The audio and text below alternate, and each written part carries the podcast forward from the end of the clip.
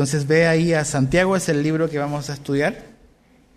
Vamos a leer eh, el primer versículo, lo leemos, oramos y comenzamos. Dice así, Santiago, siervo de Dios y del Señor Jesucristo, a las doce tribus que están en la dispersión, saludos. Entonces, Señor, hoy es un nuevo domingo y es un domingo donde comenzamos un nuevo libro de la Biblia. Señor, creemos profundamente que tú nos hablas por medio de tu palabra y que aquí está claramente registrado lo que tú nos quieres decir. No tenemos que imaginar, no tenemos que divagar, sino que aquí claramente tú has dejado esto para nosotros, Señor. Entonces, háblanos por medio de este texto, haz que tu Espíritu Santo, Señor, eh, penetre nuestro corazón duro, Señor, con tu verdad y que nos cambie y que nos haga más como Jesús. Te lo pedimos en el nombre de Cristo. Amén. La carta a Santiago. E, es curioso, ayer fue el día de la reforma protestante y precisamente es chistoso, me, reía yo solo porque Lutero, el que comenzó la reforma, este era uno de los libros que no le gustaban, pero es, es un libro importante. Es un libro corto, pero es un libro que tiene muchas cosas que son muy importantes recordar o aprender como cristianos.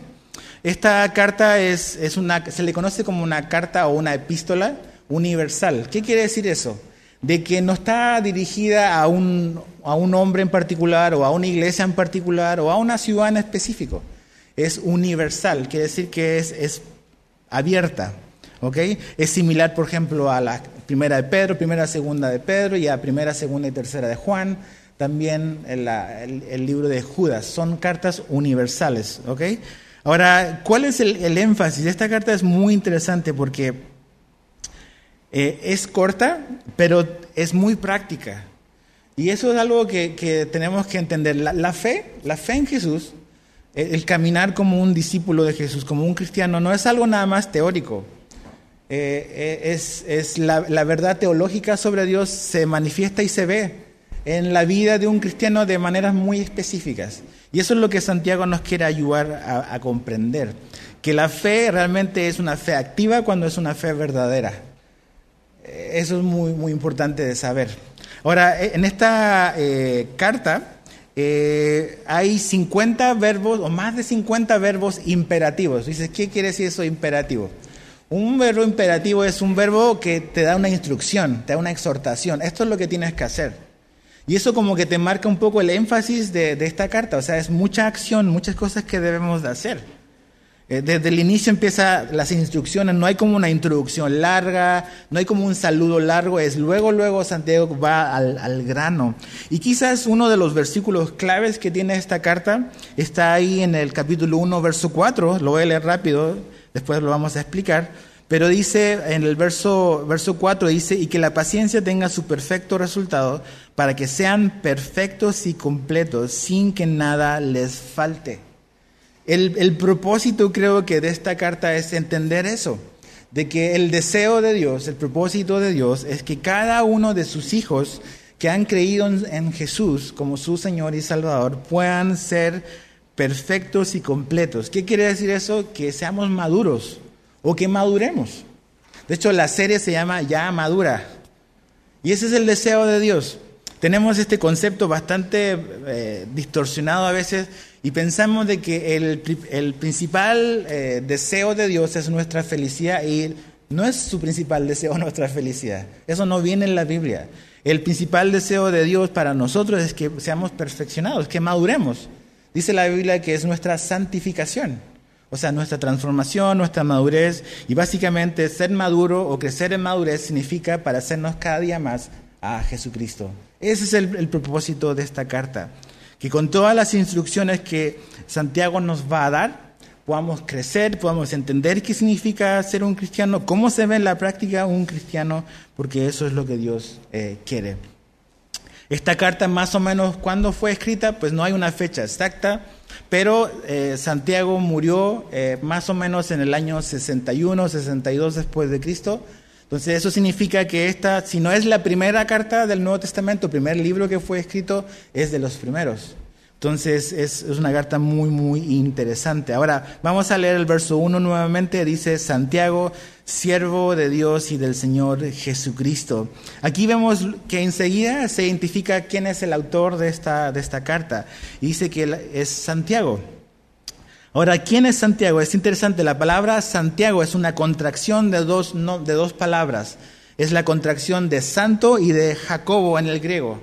De ahí viene Santiago, es San Jacobo, es Santiago. Ese es el nombre, es Jacobo, el autor de esta, de esta carta. Eh, ¿quién, es, ¿Quién es Jacobo? En la Biblia tú cuando lees el Nuevo Testamento vas a descubrir que había muchos Jacobos. Pero ¿quién se cree que es este Jacobo que está escribiendo esta carta?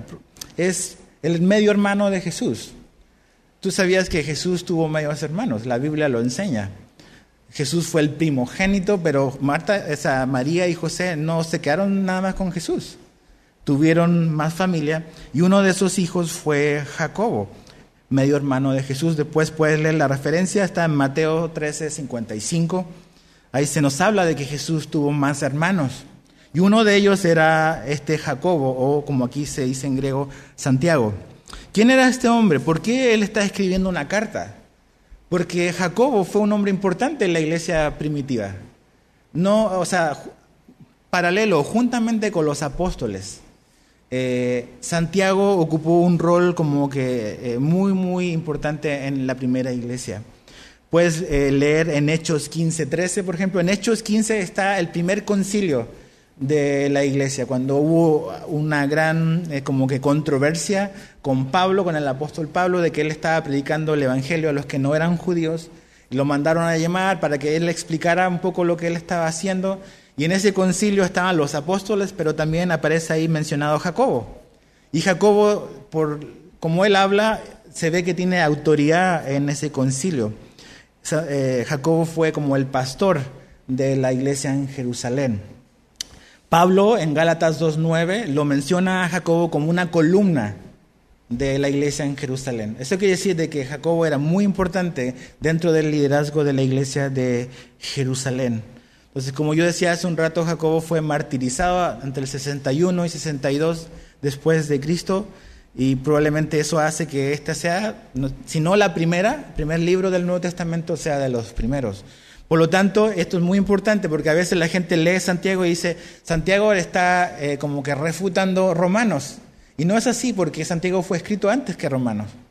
No está discutiendo con Pablo sobre si la salvación es por obras o es por fe.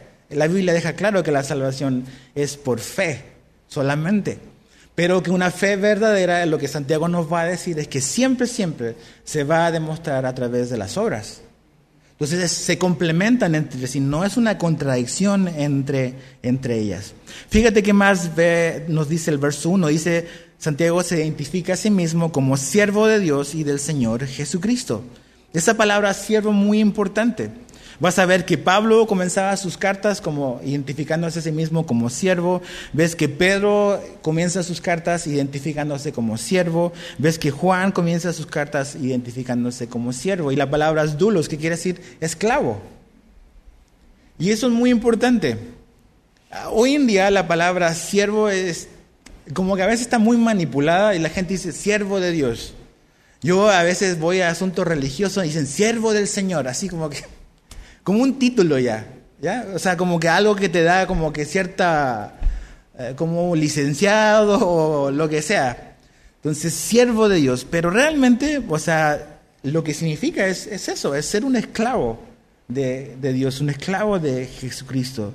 Y él se identifica a sí mismo de esa manera. Esa es su credencial. Santiago o Jacobo no dice yo soy el, medio hermano de Jesús. No pone eso como su credencial, pudiendo haberlo hecho. Pero él se identifica a sí mismo como un siervo de Dios, como un siervo de Jesucristo. Pero tú sabes que Santiago o Jacobo no comenzó así su vida. Él fue un hombre incrédulo. Él fue escéptico de, Jesús. De hecho, puedes leerlo después en Juan 7, 5. Ahí se nos menciona que los hermanos de Jesús, esos que, que mencioné en Mateo, esos hermanos eran incrédulos. No creían en Jesús. Entonces te vas a dar cuenta que realmente Jesús, siendo el perfecto ejemplo de lo que significa la vida piadosa, Dios mismo hecho hombre, tuvo medios hermanos en su propia casa, en su propia familia, que no creían en él. Y uno de esos era Jacobo o era Santiago. Ahora, ¿qué fue lo que cambió? ¿Cómo, cómo eh, Santiago llegó de, o pasó de ser un incrédulo a ser un creyente? No solamente un creyente, sino un siervo de Dios y una columna en la iglesia de Jerusalén, porque Jesús se le apareció personalmente resucitado. Cuando tú ves el relato, lo puedes leer después en 1 Corintios 15. 1 Corintios 15, 7, ahí Pablo da el relato de la resurrección de Jesús y pone muchas evidencias y nombra muchos testigos que vieron a Jesús resucitado. Y eso es muy importante, la resurrección de Jesús no es un hecho que, que Jesús se le pareció a un hombre eh, el oculto y que ya nunca nada más se supo de Jesús y que ese hombre fue el que habló de que había visto a Jesús resucitado. No, Jesús se le apareció a hombres, a mujeres, a uno, a un individuo, a grupos, en lugares cerrados, en lugares abiertos. Muchísimas personas vieron a Jesús resucitado. Esa es la evidencia quizás más contundente de que Jesús es Dios, no es un mero hombre. Él venció la muerte como dijo que lo iba a hacer. Ahora, cuando lees ahí en 1 Corintios te vas a dar cuenta que uno de los que se menciona en esa lista es precisamente Jacobo. Quiere decir de que Jesús en un momento, de, en ese periodo donde Él empieza a, a parecerse a su, a su gente, uno de los que vio a Jesús uno a uno fue Jacobo. Imagínate ese, ese momento para Jacobo, el hombre que había sido incrédulo, que toda la vida, toda la vida había visto a, a su hermano como eso, como un simple hombre, pero que había escuchado lo que Jesús había dicho, pero que en ese momento Jesús se le aparece ya resucitado. Y ya Jacobo ya no tiene que, y ya no lo ve como simplemente su hermano, sino que como su salvador. ¿Qué fue lo que cambió a Jacobo? Ver a Jesús resucitado. Y eso fue lo que transformó su vida, ver a un Jesús vivo. Y él dice, yo soy un siervo de Dios, soy un siervo del Señor Jesucristo. Y sabes qué, eso es lo que todos somos, simplemente siervos de Dios. En la práctica, en la realidad, eso es lo que Dios nos ha llamado a servirle. Tú puedes decir, bueno, yo soy una ama de casa, yo, yo estoy nada más en mi casa. Pues eres una sierva de Dios ahí en tu casa. A lo mejor tú dices, yo soy un hombre de negocio. Bueno, eres un siervo de Dios haciendo ese negocio. O soy maestro. Bueno, eres un siervo de Dios trabajando en una escuela. A eso hemos sido llamados. Y es algo muy importante. En el mejor de nuestros días, como siervos, Jesús nos sigue diciendo que seguimos siendo siervos inútiles que hacemos nada más lo que se nos dice que tenemos que hacer. No te creas más de lo que realmente eres, ni yo tampoco. Somos siervos de Dios. Ahora, no sé si Jacobo escuchó alguna vez Jesús decir esto, pero yo creo que lo escuchó y también lo vio modelado en la vida de su hermano. Jesús dijo esto en Marcos 10, 44 y 45, va a aparecer ahí en pantalla.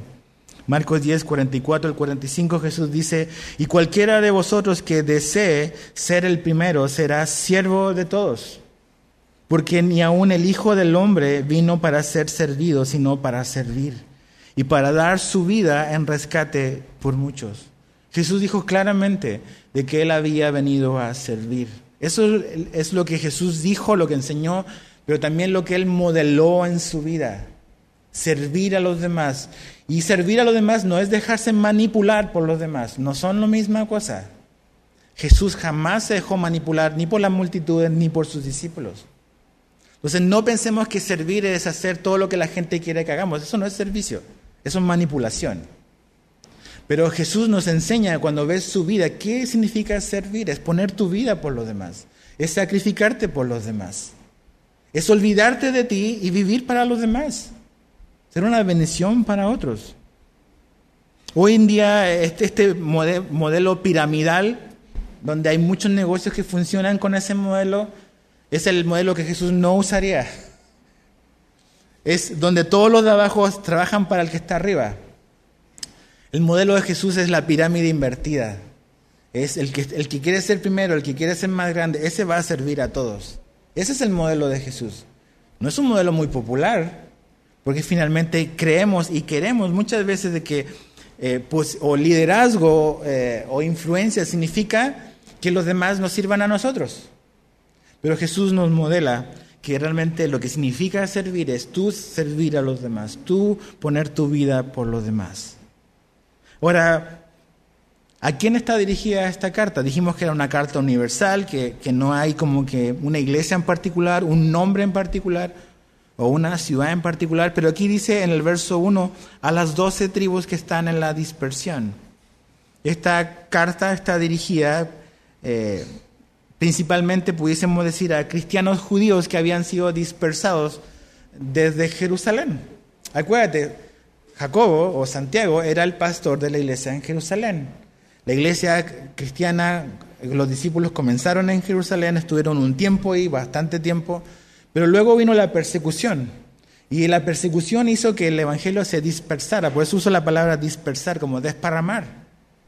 Y el Evangelio creció y la iglesia tuvo que salir de Jerusalén porque estaban siendo perseguidos. Entonces pudiese ser en cierta manera que este pastor le está escribiendo esta carta a su iglesia que está desparamada por todas partes del imperio romano.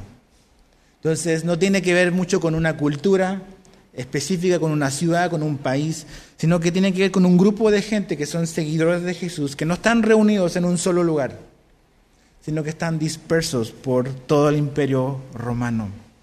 Ahora vamos a entrar al verso 2 al 4. Dice, tengan por sumo gozo, luego, luego al grano.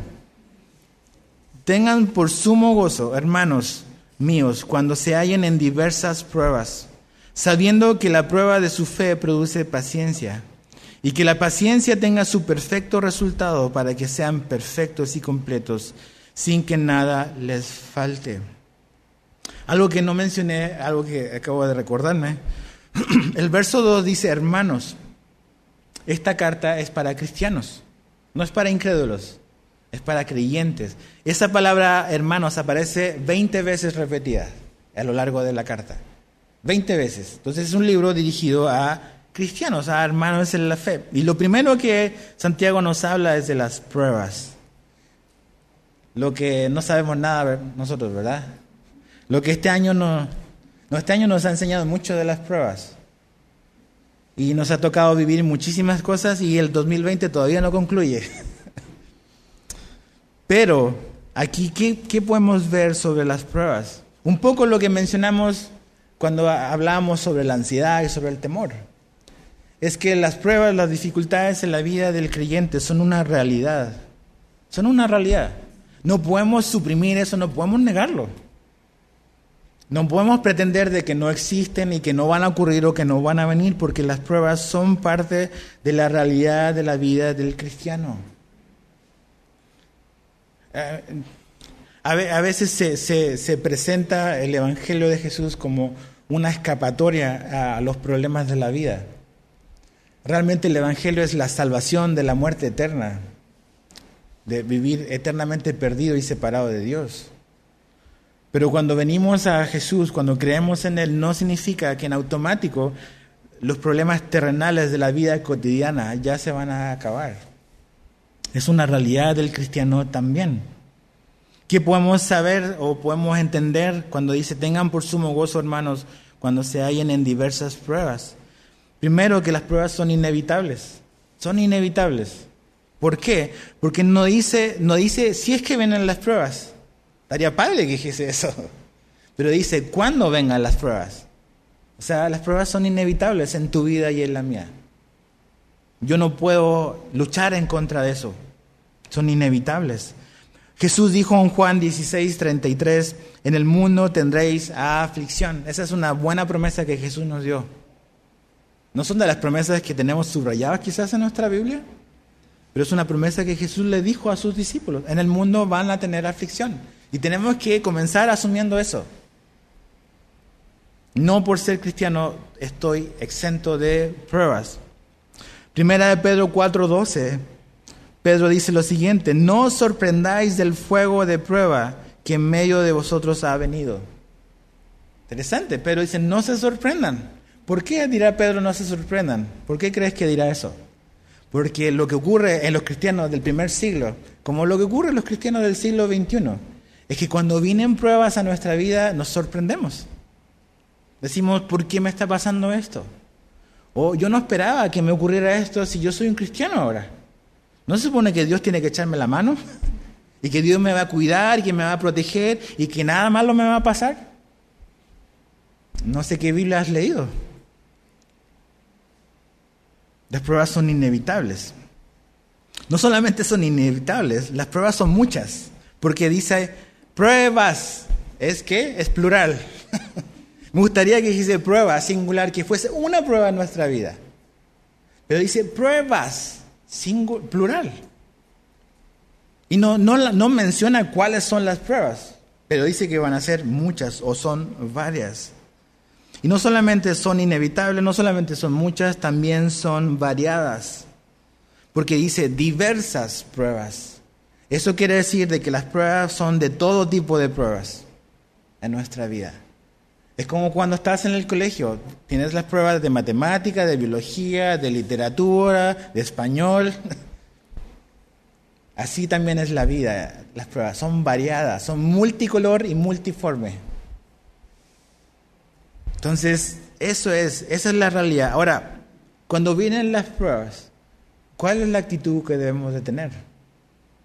Porque ya vimos, ya el texto nos dice, Dios nos dice que son inevitables. Es parte de la vida terrenal, la vida humana, pasar por dificultad. Porque el diseño original de Dios no era así. El hombre lo echó a perder en el Edén. El dolor, la muerte entró, el pecado entró y destruyó y eh, distorsionó todo lo que Dios había hecho a la perfección. Un día Dios va a restaurar todas las cosas, Él va a establecer su reino en la tierra y vamos a poder vivir en perfecta paz, sin sufrimiento. Pero hasta que eso ocurra, Estamos en este mundo caído, donde hay muerte, hay enfermedad, hay dolor, y los cristianos no estamos exentos de eso, pero ¿cuál es la actitud que vamos a tomar o vamos a tener? Y es lo que dice aquí Santiago.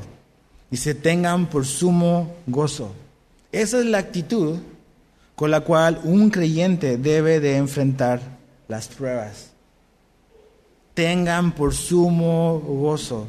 La palabra sumo gozo quiere decir un gozo completo Tengan un gozo completo, dice, cuando eh, se hallen en diversas pruebas. No dice que tenemos que tener un gozo completo por las pruebas. No, no somos así como que nos encanta sufrir, no. Sino que en las pruebas, no por las pruebas, sino en ellas. A nadie le gusta sufrir. Sería una aberración una persona que diga, no, a mí me encanta sufrir. Hay un problema ahí. Pero lo que la Biblia nos está diciendo no es que nos encanten las pruebas, sino que en la prueba, en la dificultad, podemos encontrar gozo.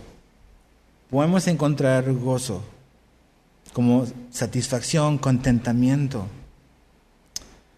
Jesús dice en Mateo 5, 11 y 12, Mateo 5, 11 y 12 dice, bienaventurado seréis cuando os insulten y persigan y digan todo género de mal contra vosotros falsamente por causa de mí. Regocijaos y, y alegraos porque vuestra recompensa en los cielos es grande. Porque así persiguieron a los profetas que fueron antes que vosotros. Aquí Jesús habla de un tipo de prueba específico, un tipo de sufrimiento que es persecución por tu fe. Y Jesús dice, cuando esos momentos vengan donde el medio ambiente, nuestra cultura nos está presionando y en cierta manera estamos viendo algún tipo de persecución o hostigamiento, nuestra actitud debe ser la de alegría y regocijo, no de tristeza y amargura y con una actitud de pobre de mí. No podemos tener autocomiseración. Es un pecado. Entonces Jesús dice, no, la actitud de un creyente es alegría y regocijo. Primera de Pedro 1.6. El buen Pedro dice, en lo cual os regocijáis grandemente, aunque ahora por un poco de tiempo, si es necesario, seáis afligidos con diversas pruebas. Ahí está, Primera de Pedro 1.6. La Biblia nos, nos dice y nos muestra esta verdad, de que un cristiano una persona que ha nacido de nuevo puede experimentar gozo en, o sumo gozo en la prueba. Ahora, cuando tú ves esto y ves en el mismo versículo gozo y prueba, tú dices, eso es contradictorio. ¿Verdad que sí? Nuestra mente dice, no, el gozo es ausencia de pruebas, ausencia de dificultad. Esa es nuestra manera de pensar. Por eso le hacemos el quite, por eso no queremos dificultad, no queremos pruebas. O por eso cuando vienen las pruebas, oramos, oramos, Señor, sácame de esto. Porque no queremos, no queremos. En nuestra mente y en esta cultura, no, no, esto es contradictorio. Pero acuérdate, el Evangelio es contracultural. No tiene nada que ver con lo que la cultura nos enseña y cree. La Biblia nos dice que y nos asegura que en medio de la prueba tú y yo podemos tener gozo. Entonces, dice, ok, dice, tengan por sumo gozo, hermanos míos, cuando se hallen en diversas pruebas.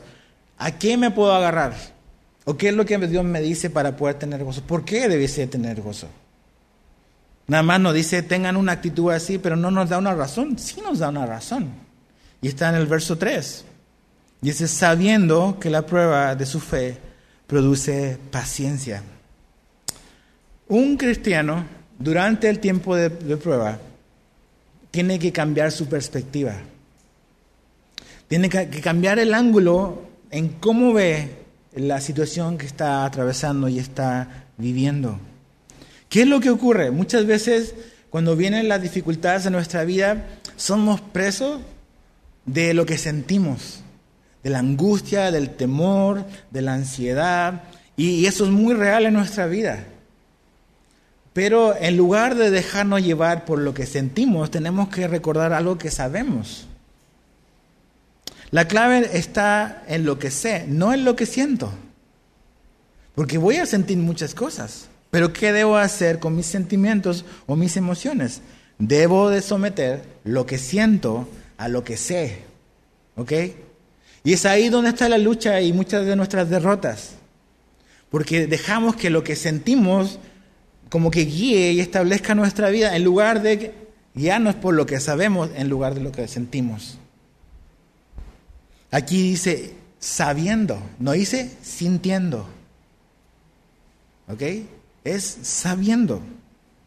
Entonces, mi perspectiva, cómo yo veo la realidad, cómo yo veo la situación de lo que sea X situación que tú estás viviendo, tú debes de ver eso a través del filtro o de los lentes que son su palabra. Cómo Dios nos llama y nos invita a ver las cosas.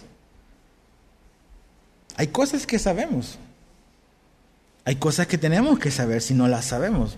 Por ejemplo, Romanos 8:28, un versículo que repetimos muchas veces, pero que a veces nada más lo decimos, pero a la mera hora como que se nos olvida. Romanos 8:28 dice, y sabemos, otra vez sabemos, que para los que aman a Dios todas las cosas cooperan para bien. Esto es para los que son llamados conforme a su propósito.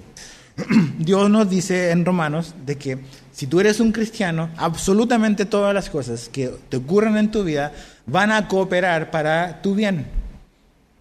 Todas las cosas, las que tú o las que yo etiqueto como buenas y los que yo etiqueto también como malas. Absolutamente todas van a cooperar y Dios las va a usar para nuestro bien. Entonces, esas cosas son cosas que necesitamos llenar nuestra mente de verdades porque en la mera hora de la prueba nuestras emociones y nuestros sentimientos nos van a decir lo contrario. Cuando, cuando algo está pasando que no nos gusta, nos da miedo.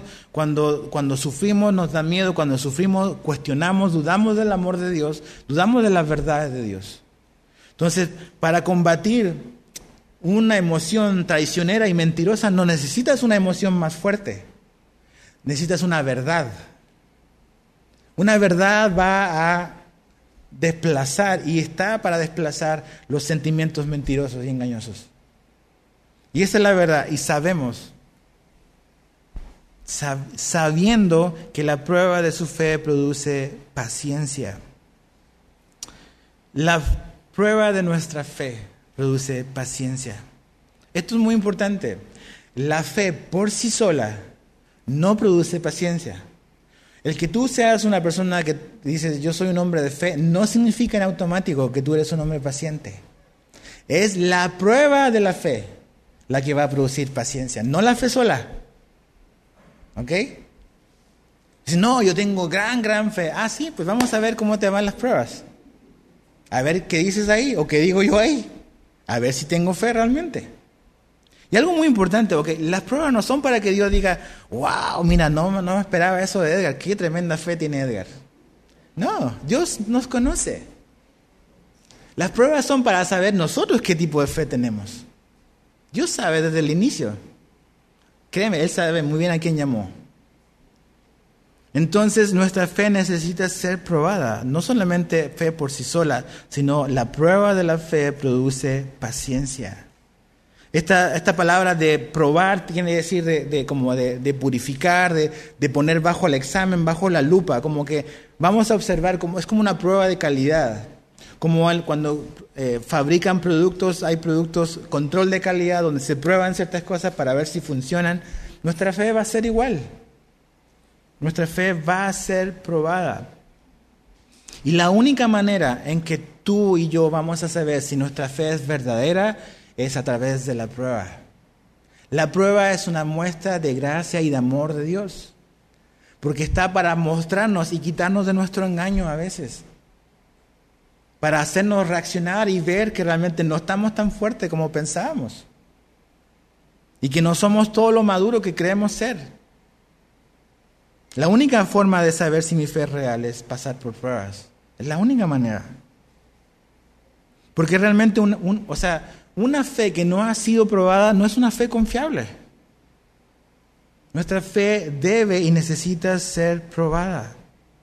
Y cuando la fe es probada, ¿qué es lo que va a producir? Va a traer un resultado y es perseverancia. Fíjate lo que dice. Dice, sabiendo que la prueba de su fe produce paciencia. Cuando yo mantengo mi fe, cuando yo me mantengo confiando en el Señor. Cuando yo pase esa circunstancia, cuando tú pases esa circunstancia, tú vas a haber crecido en perseverancia, que es la palabra paciencia, o resistencia, o constancia. Hoy en día el problema a veces en las iglesias cristianas modernas es que hay cristianos que no son nada de constantes. O sea, cualquier situación, cualquiera a veces, cosas que son absurdas, la gente dice, ah, no, pues ya no, ya para que, mira, mira, mira cómo me miraron, mira lo que me dijeron, mira lo que me hicieron, o mira este, mira lo otro, y ya, ¿sabes qué? Pues ya no mejor, o sea, perdóname, pero si, si eres así, pues tu fe no era verdadera. Si tu fe es genuina, a pesar de las cosas, tú vas a perseverar. Entonces no es, no es que lo, lo como que lo defraudamos y pobre. O sea, sí, somos responsables de nuestras acciones y nuestro testimonio es muy importante. Pero la fe y la perseverancia es algo que, tú, vas a enfrentar con situaciones que no son ni de tu agrado ni del mío. Y que van a estar ahí para precisamente hacernos madurar y crecer. ¿Sabes cuál es una de las buenas maneras para madurar y crecer? Es rodearte de gente inmadura. Ahí vas a crecer, vas a madurar. Ten paciencia en un kinder donde hay 20 niños corriendo y gritando. A veces así es la iglesia. Yo pensaba que era paciente hasta que me casé. Yo pensé que era paciente hasta que tuve mi hijo. Y resulta que para nada.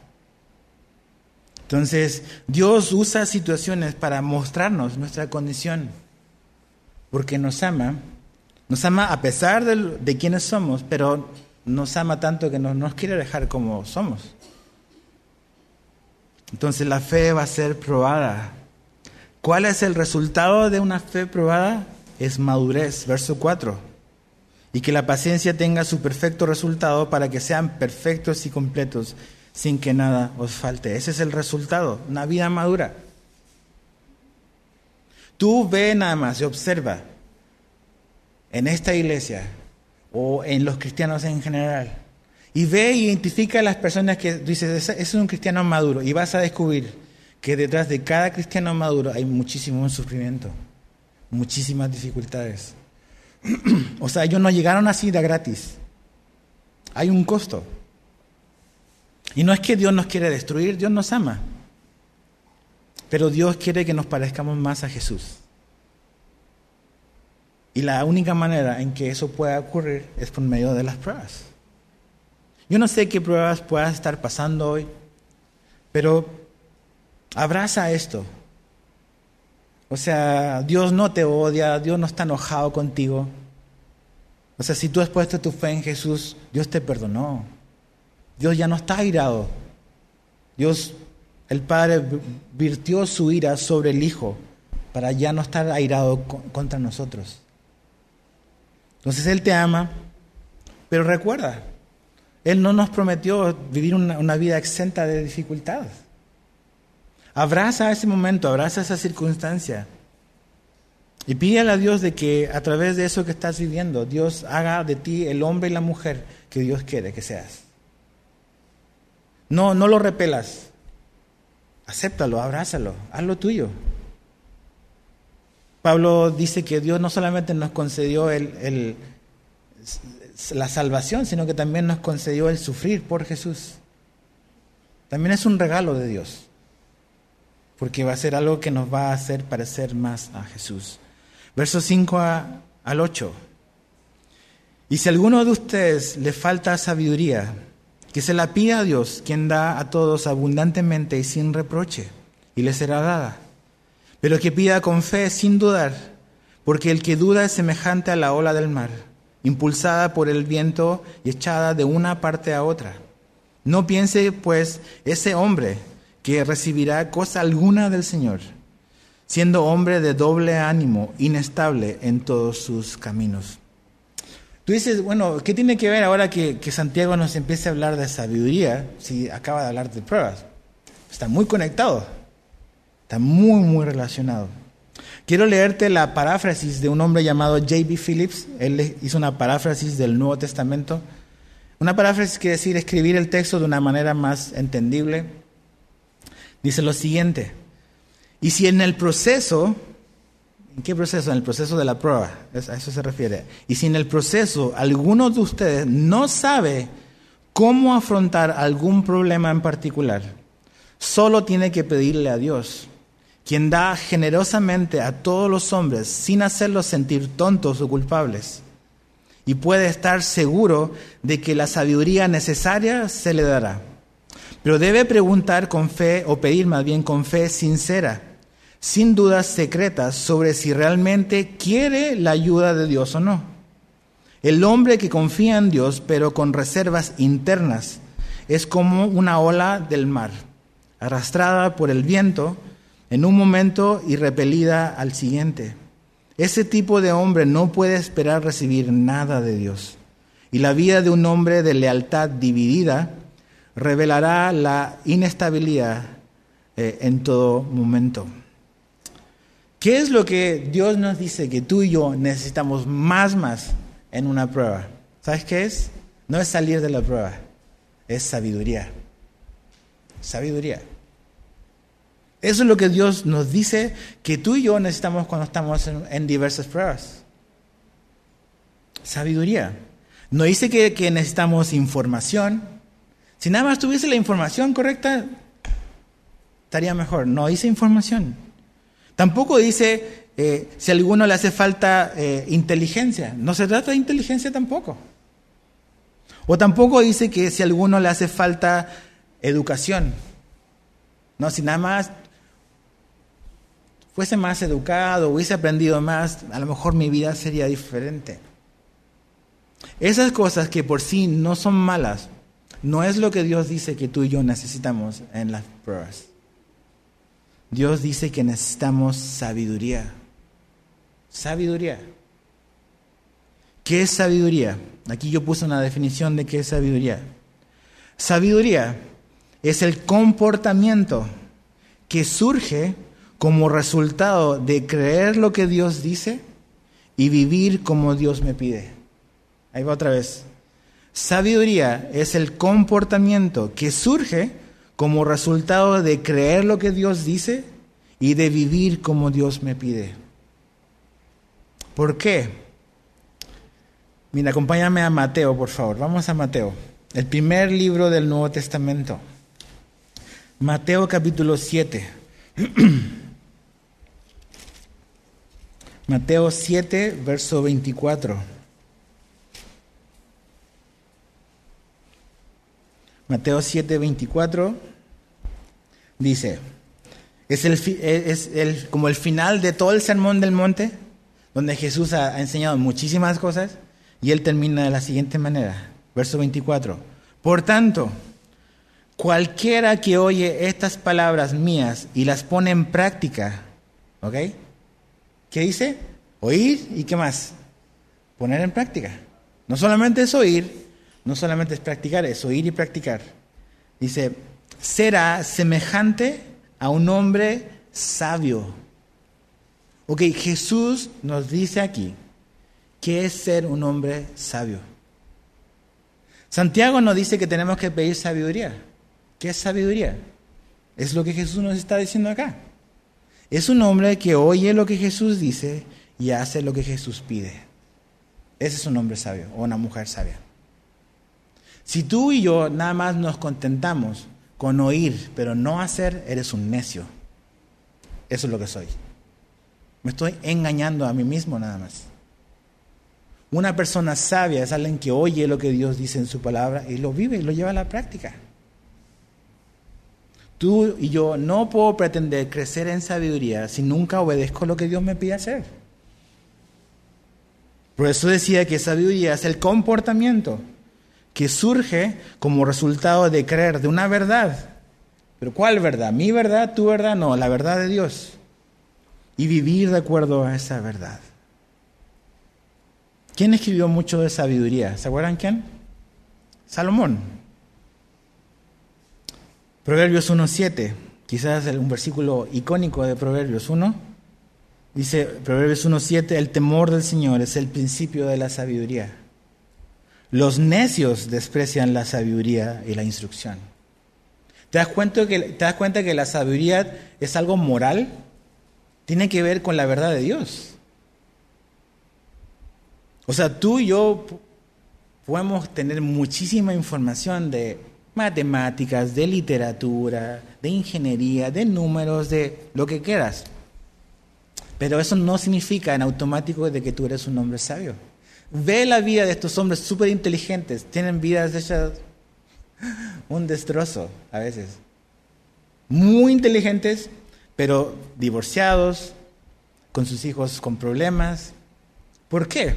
Porque conocimiento no es lo mismo que sabiduría. Sabiduría es algo espiritual, es algo moral, es algo de que yo le creo la verdad de Dios y no solamente la creo. ¿Cómo demuestro que la creo? Pues, aplicándola en mi vida. Muchos de nosotros nos engañamos nada más con decir, yo el domingo o el miércoles o el día del discipulado fui y oí y escuché y me enseñaron y eso es suficiente. Eso no es suficiente. Incluso en tu vida devocional, en tus tiempos a solas con Dios, si nada más dice como que, ok, vas a notar y Dios me habló esto, pero si tú no llevas a la práctica lo que Dios te habló, vas a ser un niño toda tu vida espiritualmente. Probablemente un niño o una niña mal criada, berrinchuda y berrinchudo. La madurez viene con la obediencia a lo que Dios nos ha pedido.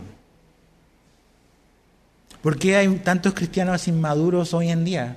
Uno, porque no se enseña la Biblia en las iglesias. Así de simple. Entonces la gente no tiene nada con la cual alimentarse.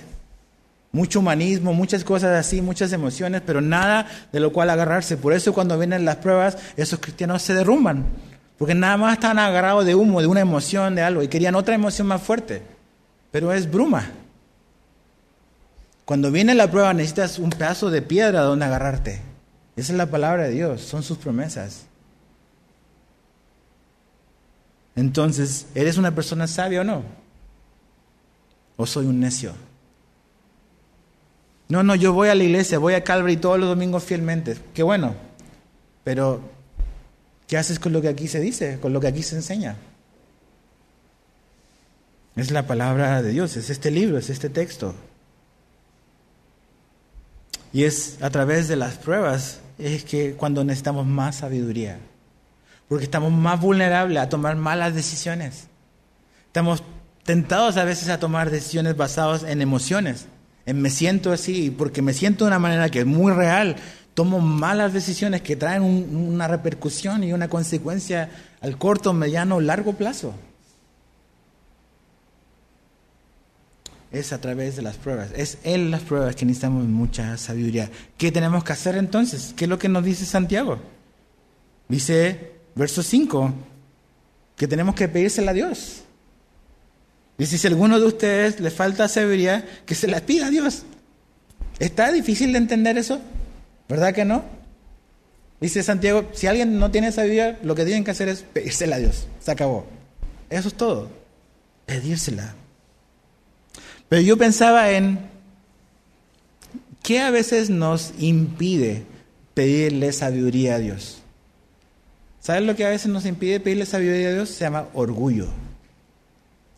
¿Por qué? Porque como cuando vimos, ¿se acuerdan que uno de los problemas de la ansiedad, de acuerdo a lo que Primera de Pedro 5 nos decía, era que cuando viene la dificultad, ¿quién quiere resolver el problema? Nosotros. Estamos así, oh, estresados, con el colon irritado, y andamos malas pulgas, o sea, irritados, nadie nos puede decir nada en la casa, porque si no... Ah, se ríen algunos, ¿verdad que es real? Pero es falta de humildad. Entonces, para pedirle a Dios su ayuda, necesito humillarme porque tengo que reconocer que necesito ayuda. Necesito reconocer que no puedo. Y que en esta prueba, en este momento difícil, el negocio está mal, el trabajo está mal, mi familia no está bien, o sea, tengo una enfermedad que, no me la esperaba venir, eh, o una situación, necesito humillarme, decir, Señor, yo no entiendo, yo no, no capto, no sé por qué, no sé para qué, por favor, dame sabiduría. Dámela. Es pedir con humildad. Pero también necesito confianza. Necesito confiar en Dios. Porque el verso 6 dice, pero pida con fe, sin dudar. Aquí está hablando de pedir específicamente por sabiduría. No es como un, un cheque en blanco de pide lo que quieras. Dios te hace sí a todo. No, está hablando de específicamente de pedir sabiduría. Porque es lo que más necesitas en la prueba. En la prueba no necesitas más dinero.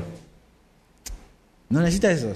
Tú piensas, yo pienso que para salir de ese problema yo necesito tener más dinero. No es lo que Dios dice que necesitas. Porque puedes tener todo el dinero pero manejarlo muy mal.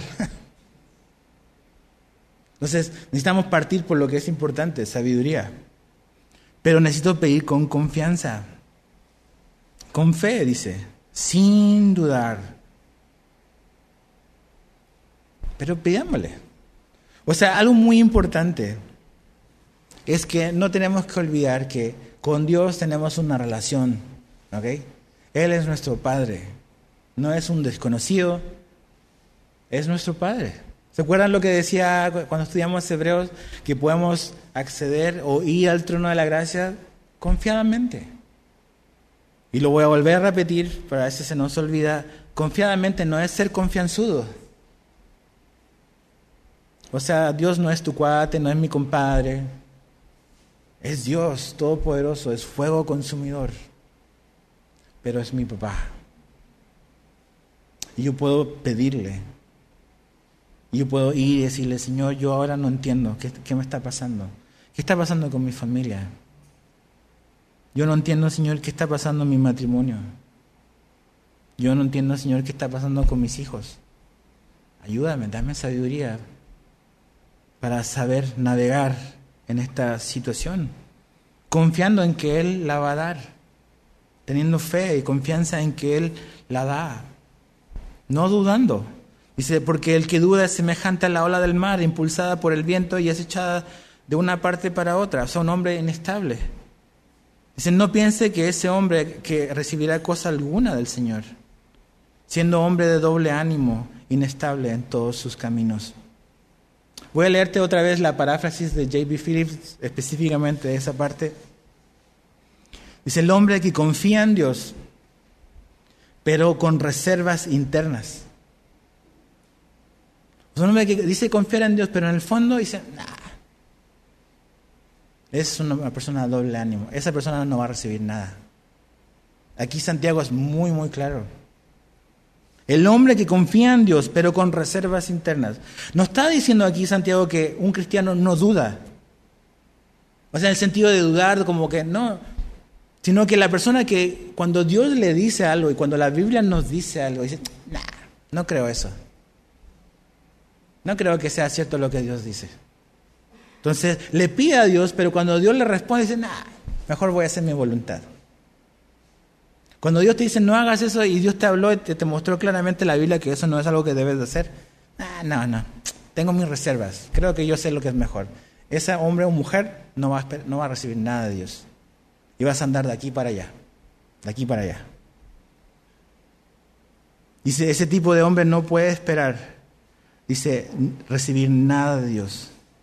Dice, y la vida de un hombre de lealtad dividida, así lo, lo traduce, doble ánimo, lealtad dividida, revelará inestabilidad en todo momento. El problema de este hombre es que su lealtad está dividida.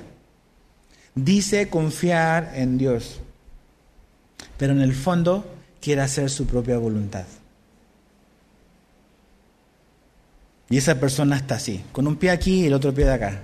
Pie un pie en las cosas de Dios, otro pie en este mundo. Y esa persona va a ser inconstante en todos sus caminos. Si, si nada más hiciéramos como que un repaso. Ah, la semana pasada una persona me dijo algo muy interesante. Me dijo, si todas las personas que hubiesen llegado a esta iglesia se hubiesen quedado, esta iglesia sería una mega iglesia. Dije, sí, es cierto. Ahora, muchas de las personas que se han ido es porque se han regresado a sus lugares de orígenes. O sea, estas cosas que ocurren a veces como esta pandemia o cuando viene un huracán, me acuerdo de Vilma hace 15 años, pues éramos un grupo pequeño y pues varios se tuvieron que regresar porque no hay trabajo. Pero también no es menos cierto que mucha de la gente que ha pasado por aquí nada más es porque tenía un pie aquí y un pie en el mundo. A veces hemos hecho las cosas mal, claro que sí, nos hemos equivocado, sí. Pero también hay personas así que nada más tienen una lealtad dividida, que sí dicen confiar en Dios, pero en el fondo quieren hacer su propia voluntad. Y Santiago nos dice, esas personas no van a recibir sabiduría de parte de Dios.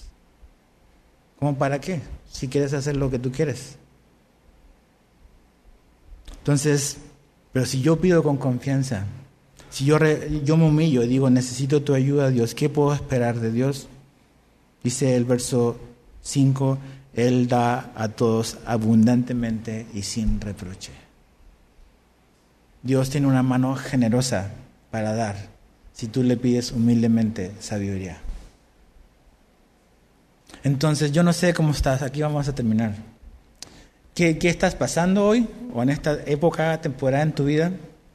A lo mejor nada más lo que está ocurriendo y estás pasando por, estás cosechando ciertas cosas nada más porque sembraste algo que no debías sembrar en tu vida. O sea, por una desobediencia, por, por seguir tu propio consejo, ser sabio en tu propia opinión, y en cierta manera está pasando algo, bueno, es parte de ser desobediente. Pero hay cosas que a lo mejor tú estás viviendo que no tienen nada que ver con desobediencia. Nada más es ser humano y vivir en esta vida terrenal con dificultad. Recuerda esto, tu mayor necesidad es sabiduría.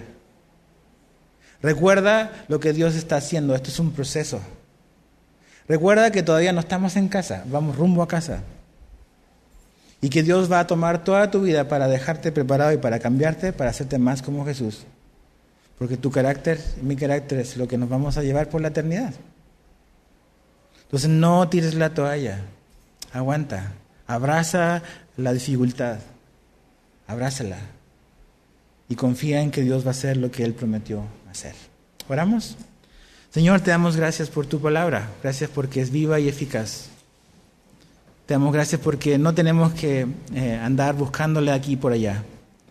Claramente, Señor, aquí está lo que necesitamos, Señor, y te pedimos de que tú grabes esto en nuestro corazón. Señor, gracias porque tú has, te has mostrado siempre fiel. eh, no solamente nos dices qué vas a lograr o qué vas a hacer a través de la prueba, también tú nos acompañas en la prueba. Entonces, Señor, queremos crecer en perseverancia, en paciencia. Ayúdanos, Señor. A veces preguntamos por qué, pero, Señor, nada más danos sabiduría para saber cómo cómo maniobrar, cómo conducirnos, Señor, en, estas, en esta situación que a lo mejor estamos viviendo personalmente. Gracias por tener un corazón generoso, Señor, amoroso, generoso. Señor, como dice Pablo, en ti están escondidos todos los tesoros del conocimiento y de la sabiduría. Tú eres todo lo que necesitamos, Señor, y en ti está todo lo que necesitamos saber. Gracias, Señor, por estar con nosotros. Gracias por tu palabra, porque es una lumbrera a nuestro camino. Ayúdanos a someter, Señor, lo que sentimos a lo que sabemos. Y no al revés, Señor. Te lo pedimos en el nombre de Jesús. Amén.